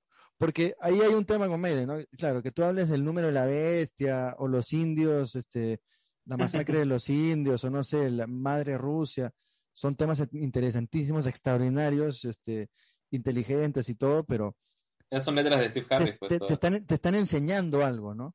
Claro, pero no están... habla mucho de historia, literatura. Claro, claro. Pero no están conectando contigo a un nivel emotivo, ¿no? Y de vivencia. Esta mm. canción es, es, es, como que, ¿quién no ha, se ha sentido? Bueno, aunque, aunque Hello Be the Name es... No, no sé cuántos hemos estado en, en, pena de muerte, ¿no? No, pero esa, pero esa sensación de, de desesperación, ¿no? De que de que hay, hay una parte que dice, no, si existe Dios, ¿por qué me deja ir así? Una cosa, claro, ese tipo de es, cosas. Existencial. Eso, eso es brutal. Claro, claro. Pero, pero claro, igual, igual como que ya Harold es como que, como tú dices, una cosa de casi desesperada, ¿no? Un pata que Ajá. está en las últimas. En cambio, esta, eso es lo chévere de las letras que son medio ambiguas y, que no tienen un significado así directo, es que pueden ser toda la persona que, que, la, la, acepta y la canta y la vive, y, o sea, ya es parte de la canción. La canción es parte de esa persona también. Es más fácil identificarte con esa letra que se Claro, claro. Ahora, yo, yo lo que estaba pensando un toque es que, y volviendo un poco a lo que le decía, si consideran que esta es la canción fiestera de Maiden, ¿no? Porque The Trooper tiene este coro también que es... Uh que es bien clásico, ¿no? O sea, Pero gente... eso no es tan fiestero, ¿no? O sea, eso es más... Claro, y claro, y ese punto que quería dar, ese, el, el feeling de, ese, de esa sensación, que tal vez sea algo parecido al coro de West Year, ¿no? Pero le da otra, tiene otra sensación, tiene otro sentido. Claro, es más frenética, es más desenfrenada. ¿Cuál, de Trooper? Sí, aparte, que, aparte que no tiene letra, pues. El coro, claro. claro. Oh, claro. Oh, oh, sí, o sea, no, no, hay, no, hay, nadie. Pero esta, esta, sí, pues no. Ah, no, no, no, no, no, no, no, no, no, no. Me ha hecho acordar. ¿Cuál es la canción para mí absolutamente fiestera, tonera, para, para trascender y colisionar de Iron Maiden? Sanctuary, que es una canción que hace con Paul Diano. Esa me parece la canción, o sea, no sé si la han escuchado, pero es medio panqueque. Sí, claro. Este... Yo te iba a decir Running Free pero que es el mismo disco en realidad. Pero eso no es fiestero. O sea, panqueque no es necesariamente fiestero. pero este es Panqueque Feliz de, de como que tan, o sea, es para bailar. Yo, yo escucho esa Mm. canción, y es, es la que me parece más feliz de Maiden, más, más tonera. Y esta, esta es que, es que fiestera. No lo he una- escuchado, pero a ver. ¿No has escuchado Sanctuary? No, pero Ah, ver, poniéndome en contexto, o Paul Diano, el sonido que tienen ellos con Paul Diano es un sonido pa- más un pan, poco... pan que compro. Claro, o por sea, eso. No, porque en, en el venían de primer- los en el 80. primero. En el, pero en el segundo, en el Killers, ya es otra onda. Claro, comienzan ahí a ya a hacer su propio, su propio identidad. Bueno, desde, el- desde comienzo bien- tuvieron, desde el comienzo tuvieron su propia identidad, ¿no? Pero es que esta yo no le, yo no le diría fiestera, sino de esta, o sea, de estadio, sí. De masas. de masas, ¿no? Pero siento que esta canción es el Dance the Night Away de Maiden. Es que No si, habla- si hablamos de Evangelion fiestera, con David Lee Roth todas son fiesteras huevo, prácticamente. claro. Casi todas, brother, si te das cuenta. Más bien, ¿cuál no es fiestera? Es, sería la, Beautiful. Girls. ¿no? Claro, o sea, Ajá. Beautiful Girls o I'm the One o, o hasta Running with the Devil. for Teacher. Comfort. Panamá, Jump, todos son fiesteras. Van No, Halen no, es- no, no, es- don't take your clothes, don't take your clothes. Pero bueno, vamos a ir con la fiesta de Hubs terminando la canción. Ahí va. ¡Uh!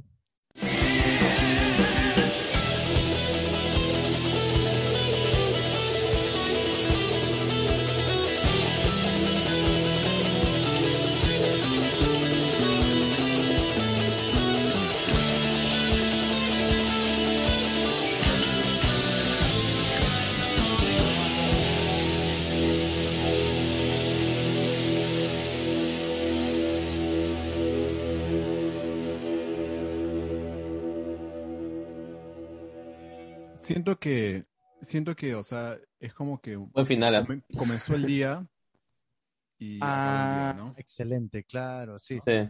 Te va llevando, Sí, ¿no? Un sunset, claro, sí, tal cual, tal cual.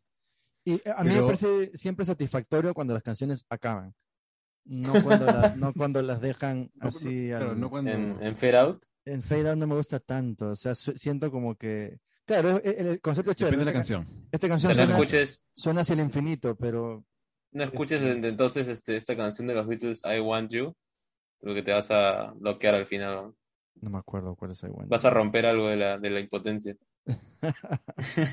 Pero, claro, acaba como empieza, ¿no? Con el, con el riff. Y claro, no, pero al final acab- acaban con un- unas notas que son distintas, ¿no? Tan, na, Es distinto. na, La progresión na, de acordes es diferente. Y cierra Sí. bien, cierra bacán la canción. Es como que le da una, un, un- un final marcado. hasta aquí llegó, gracias, chao. Pum. Ya. Claro, Cierran, es como que cierran un candado, ¿no? Ajá, sí. y, y el final no es triunfal ni feliz tampoco, o sea, no, no es como estos o con el coro, ¿no? Es, es como cerrar un libro, no vaina así. Algo así. Pe- Pero claro, con, con dices con la misma actitud con la que comenzaron, que era más o menos así del, del- de la nostalgia y lo que sea, pero es como un círculo, pues, ¿no? Claro, como comenzó. Y hay harto con las guitarras, ¿no? En esa parte también. Sobre todo, claro. Pero me he dado cuenta, ahorita que tengo la guitarra acá, que el, el- el riff inicial es fácil. Tan, tarara, tan, tan, ¿no? Ta, taca, taca, taca, taca, taca, taca, son tres, taca, ta- no, son cuatro. o sea, Más, ajá, cuatro al son aire, más. son cuatro al aire. Sí. Ta, taca, taca, ta- son cuatro al aire. Me Eh, creo parece. que el, el- el riff o el lick de Thunderstroke es más difícil. Si lo tocas con uña, de todas formas. De todas formas. Sea, pero así te lo, te lo pongo así que. Es, Ah, es- ¿Cómo lo claro. tocarías? Ah, ya, sí, legatos. claro. Ajá. Ah, ya, Thunderstroke con legatos te diría que es un- más fácil. Sí, o casi claro. igual. Sí, sí, Thunderstroke con uña es otro nivel. No es fácil Claro. para nada, para nada. para nada. sí, sí, sí, sí. Pero Pero igual, como les digo, es un buen ejercicio. Si es que alguno por ahí está aprendiendo ahora- a tocar para hacer el, aprender a hacer el picking, ¿no? Taca, taca, taca, taca, Claro, taca, y ese es un recurso que se escucha. Por ejemplo, también se escucha en, en, ah, en, ah, Highway Star. claro. Tan, taran, taran, taran, taran. Pero, pero eh, eh, en, en el solo, ¿no? Ah, Sí, sí, en el sí, solo. sí. Pero en siempre son, o sea, hay una dif- diferencia, digamos, ahí en, la- en las veces que tocan la cuerda al aire. Pero claro, yo diría, y esto, ah, mm, como dijo Jamboy, un saludo para Chorri, porque Chorri me dijo esto, ¿no? Alguna vez Chorri es un tipo que conocemos que es un, un- uno de los primeros peruanos, diría yo, que eh, conoció y amó el rock como Un gurú del rock and roll. un otro, claro. Y él cuando ya, este, después de, él, él creció con las bandas clásicas, ¿no? Y ya en los 80s, en los 90s, cuando ya tenía Creo que fue a sobrinos, un. un- un- Él fue a ver a de Maiden. No, a los Ujú. 90, él fue a Rock in Rio a ver a Guns, imagínate. Qué bestia. No, y a, a Maiden también me parece. Imagínate, o sea, cuando estaban en su apogeo, ¿no?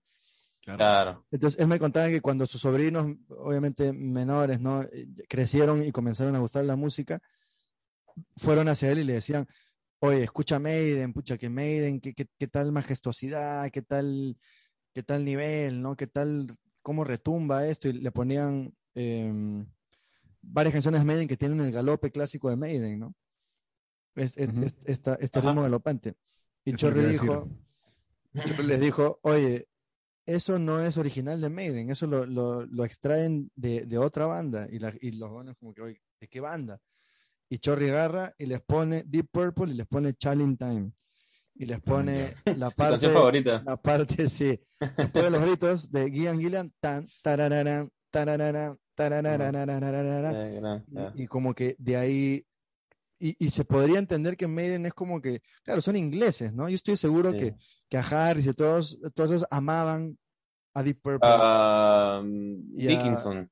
Sí. A Gillan, Gillan es su ídolo, creo. ¿no? Ajá. Eh, Janny Kers ama a, a Richie Blackmore. Aaron Smith y Dave Murray no, no estoy seguro, pero también creo que tienen cierta admiración. Y Steve Harris era, era fanático del rock progresivo. Ah, chuch. Fanático a muerte de Genesis, bueno, de UFO también. De Jess. Le gustaba Yes, le gustaba Rush, todo eso. Man, Qué loco, ¿no? Pero, pero claro, o sea, conversación entre, entre Geddy Lee Sam y Steve Harris debe ser Pago por escuchar esa conversación. Pago ahorita. obvio. Sí. hay que invitarlos al podcast para, para que hablen. Están vivos, deberían, deberían encontrarse.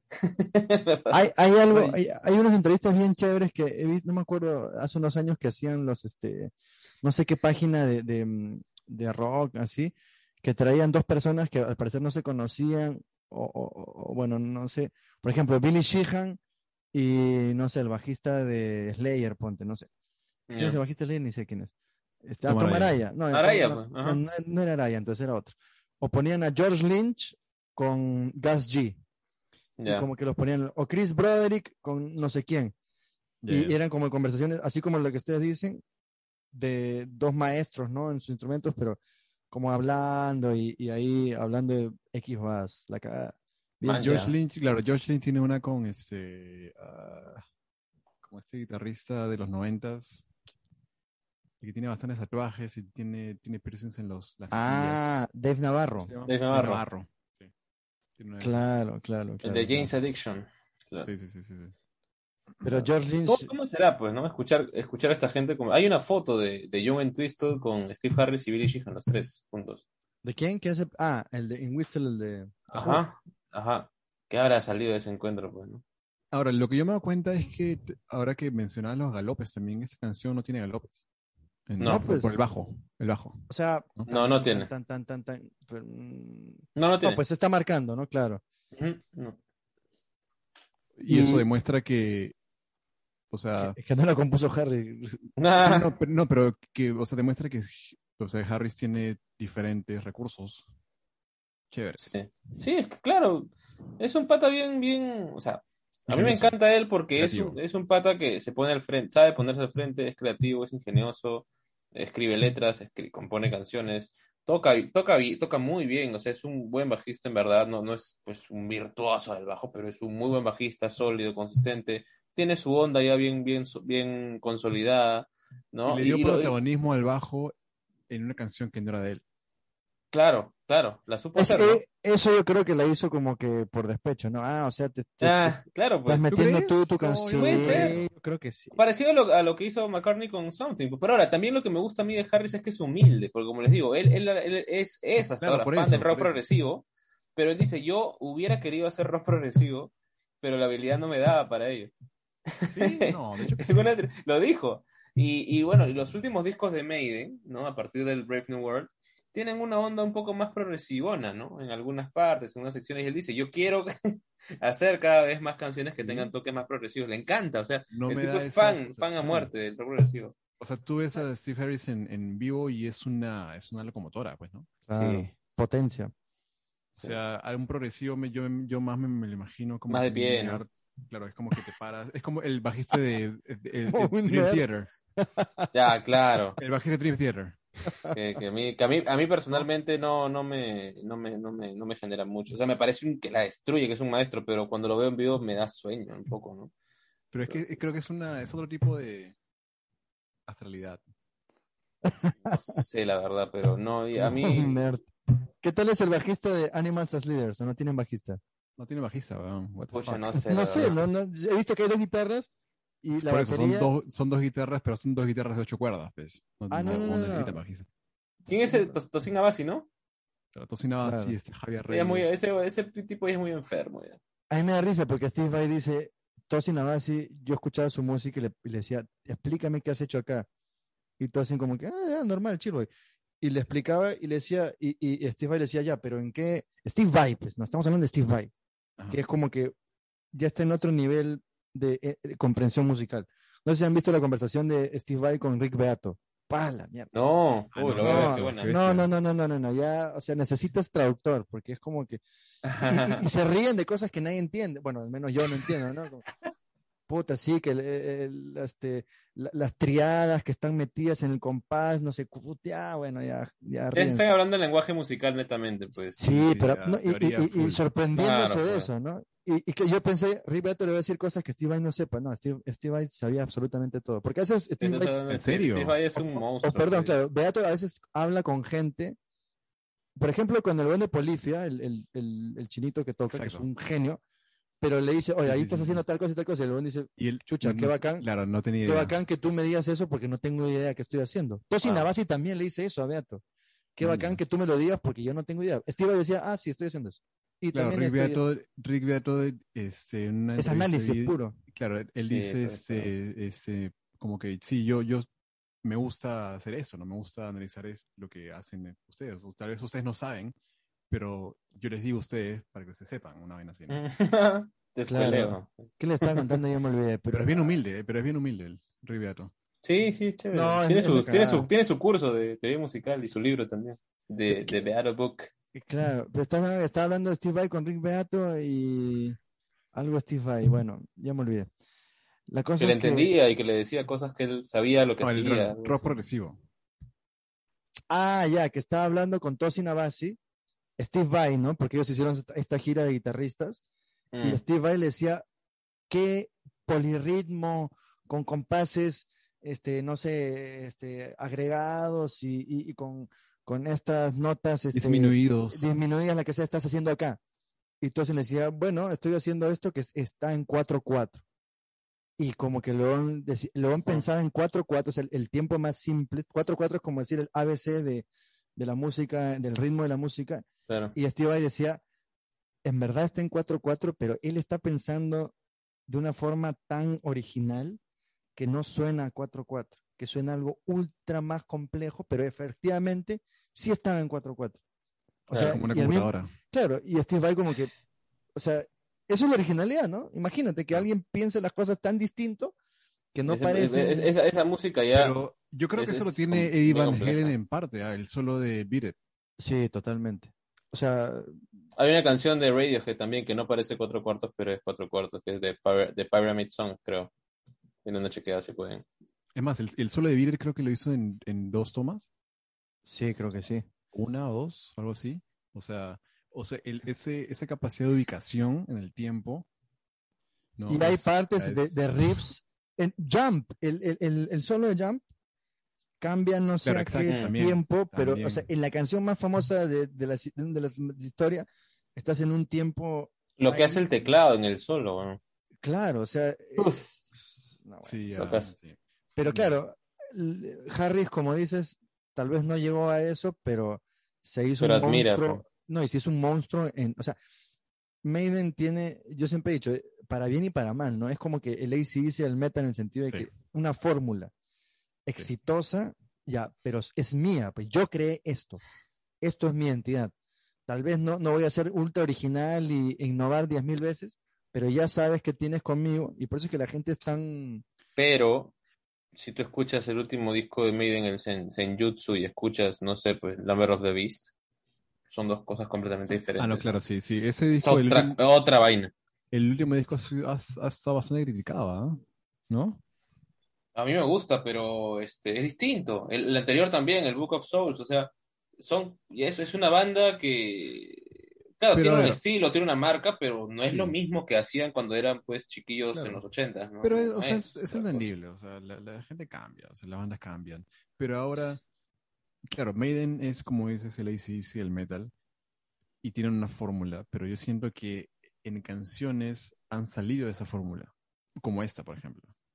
¿No? Es que Hay claro, Muchas canciones. No, y Ma- Maiden tiene la libertad del- que te da el metal. O sea, los fanáticos del metal son mucho más, diría yo, bueno, no, es que es bien difícil decirlo. O sea, te- Por ejemplo, decir- una, una, una de esas canciones que, que diría, por ejemplo, es Run to the Hills. ya, claro. diferente. Sí, pero tiene el el galope. inicio. Tiene, o sea, claro, sí, tiene. Ya, tiene galope, sí. Pero lo, lo que te iba a decir es que los fanáticos del metal son más, eh, aunque suene contradictorio, ¿no? Son más abiertos mientras te mantengas en, en lo que les gusta. Entonces, a un fanático de ACDC no le vas a poder poner una canción de 10 minutos ni de a. No, pues no. Una No. canción más de más de 6 minutos para un fanático de ACDC es como que, o sea, Claro. y- es como que demasiado. En cambio, en Maiden puedes experimentar con eso y Y hacer tal vez ni, canciones ni tan largas. tampoco, ¿no? ¿Cosa? Claro. Ni- ni La de ACDC, claro, no puede ser tan, no puede meterle este, cantos este, gre- gregorianos, ¿no? Y música clásica. No sé si Maiden le metió música clásica en alguna de sus, de sus canciones, no me acuerdo de haber escuchado eso. No, clásica no, pero sí le he metido cantos tipo gregorianos en Ponte de the Cross. Claro. Uf, qué tal genialidad esa canción. Sí, obvio, obvio. O este, este, o bueno, Dance of the Dead, que parece que es música, es Esa es folclore, otra ¿no? cosa también. Parece fol- folclore. No, es que por eso te digo, no, no puedes decir que Maiden es una. No, porque no, no. Es, es- es injusto decir eso. No, Tiene canciones. Sobre todo, escuchen la última parte, del, del 2000 en adelante. Es No, otra pero- banda, pero- es otra cosa. Pero es verdad, o sea, o sea, Maiden de por sí tiene una fórmula, tiene un sonido específico y creo que se han estado, y creo que, y, y fuera de la música, o sea, creo que llegado a trascender y, y en toda esta sociedad que es Iron Maiden, ¿no? No, es la, es la banda de metal más, o sea, metálica ya, obviamente. La segunda debe ser Maiden, ¿no? De lejos. Co- O sea, que mm, en, en popularidad. en popularidad, claro. Ah, sí. sí, posiblemente. Pero en calidad se, se vio la metálica, pues, con, sin pas- con pasión, man. no eso ahí sí, Sí, no sé. que Es- es que es no, diferente. Metallica, Metallica compararlo con, con Maiden. Para Yo mí creo que Me- distancia. Me- Metallica es mucho más agresivo. Sí, es- Metallica es más pesado. Yo no he escuchado una canción de Maiden que suene como Sad But True, que suene como este, Claro, y- Where I May Roam, o sea, con esa ser aplastante. Sí, y es lo que decía, es esa comparación entre Lars y Nico McBrain, ¿no? Ajá. Claro, Nico es más fino hasta cierto punto, pero Lars es un... Pero es también cuestión de producción, es también cuestión de elección de cosas, ¿no? Y, y, y claro, Metallica experimentó un... O sea, si hablamos de experimentar, Metallica, Metallica sí tiene ese mérito, entre comillas, ¿no? De haber hecho varias cosas bastante Sí, bueno. distintas. Maiden sí más o menos ha seguido siempre Mérito. El mismo camino que de Harris, ¿no? O sea, y que es el genio.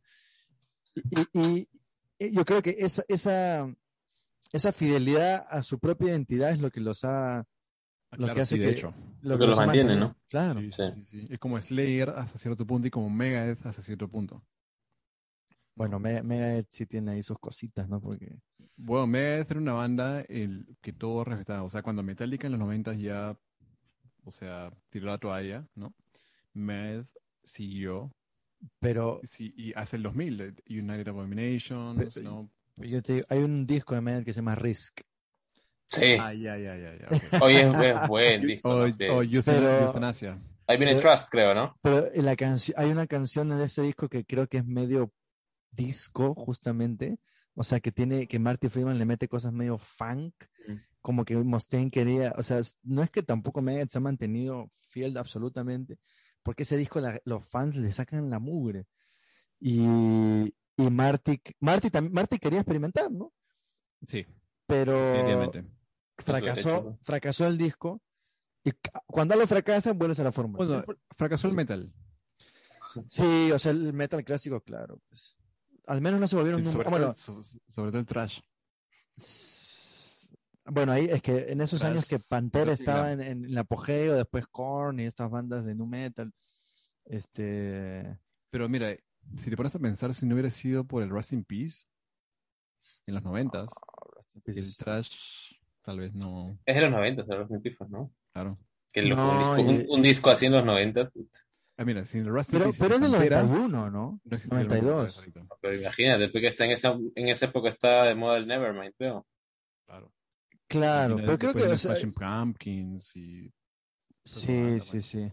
Mm. Toca Megadeth también, eso, eso Sí. me- Pero bueno, eh, no sé si sea necesario hacer una evaluación final, a menos que Habs quiera ponerle un 6 a, a la canción, porque por ser César Contreras. Pero lo, No, no, lo, fuck. lo- lo que sí me parece, no, yo, y también creo que va a ser un anime. ¿Quién es el héroe de la canción? Tiene que ser, tiene que ser Smith, ¿no? Tiene que ser. Ah, bueno.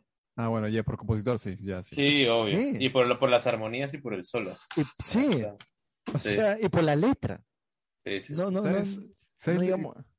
Lo curioso es que yo fui al concierto de Richie Concept y Adrian Smith, tocaron esta canción y hace unos días yo vi que alguien había posteado el video Ujú. de, de esa canción, de- del concierto al cual que fui, ¿no?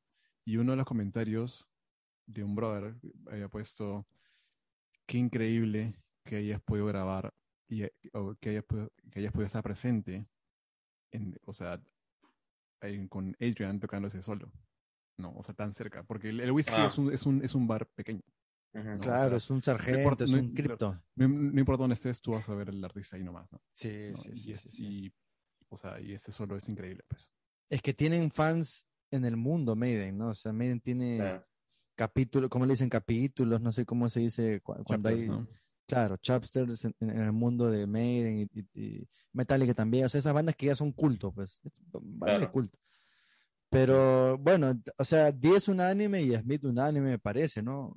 A pesar Sí. de que Nico eh, McGrain, Nico y Steve Harris hacen la mecha, ¿no? sí, Pero, a ver, Jamboy, ¿tú, ¿tú dirías que el bajo que le puso Harris es un bajo clásico, es el estilo clásico de Harris en Maiden? ¿O es algo diferente? Distinto es. ¿Distinto? Sí, es como que. Hace cosas distintas, hace cosas que no hace tan habitualmente. Por ejemplo, en, el coro ese. Ajá. Es el. Me parece. Eso sí y- pero es lo que eso sí lo hace regularmente, pero el- las subiditas esas o lo que hacen el, mientras Suena solea, Child, ¿no? Suena medio... es, hace cosas distintas. Que es posterior a esta Sí, canción. ya, ya, ya me se ven. Bueno, Ah, ahora que hemos, que hemos, nos hemos dado cuenta que Sweet Child influenció retroactivamente el bajo de, de esta canción, con eso hemos llegado al climático final del episodio de hoy. Esperamos lo hayan disfrutado. Escríbenos en las redes sociales pidiendo qué banda y canción les gustaría que analicemos. Ya toca, creo, hay algunas banditas que ahí están gritándonos para, para un análisis pero igual escuchamos obviamente sugerencias. Eh, sigan trascendiendo musicalmente, nos vemos en la próxima entrega, pero antes, unas palabras finales de Jamboy. Ah, que viva Iron Maiden. La- la- para mí, la banda más grande de metal que, que ha existido y existirá por siempre. Por los Para mí, tiempos, por no, o sea, Para mí, pues, es- Maiden es Maiden. ¿no? Yo, yo- yo he llorado cuando los he visto. O sea, La U es la U y Maiden es Maiden. Maiden es Maiden. Y curiosamente ellos juegan fútbol, ¿no? Ah, Steve- Steve juega. Del, West- jugaba en las, en las inferiores del West Ham United. Y ahora el mensaje final de el Japs.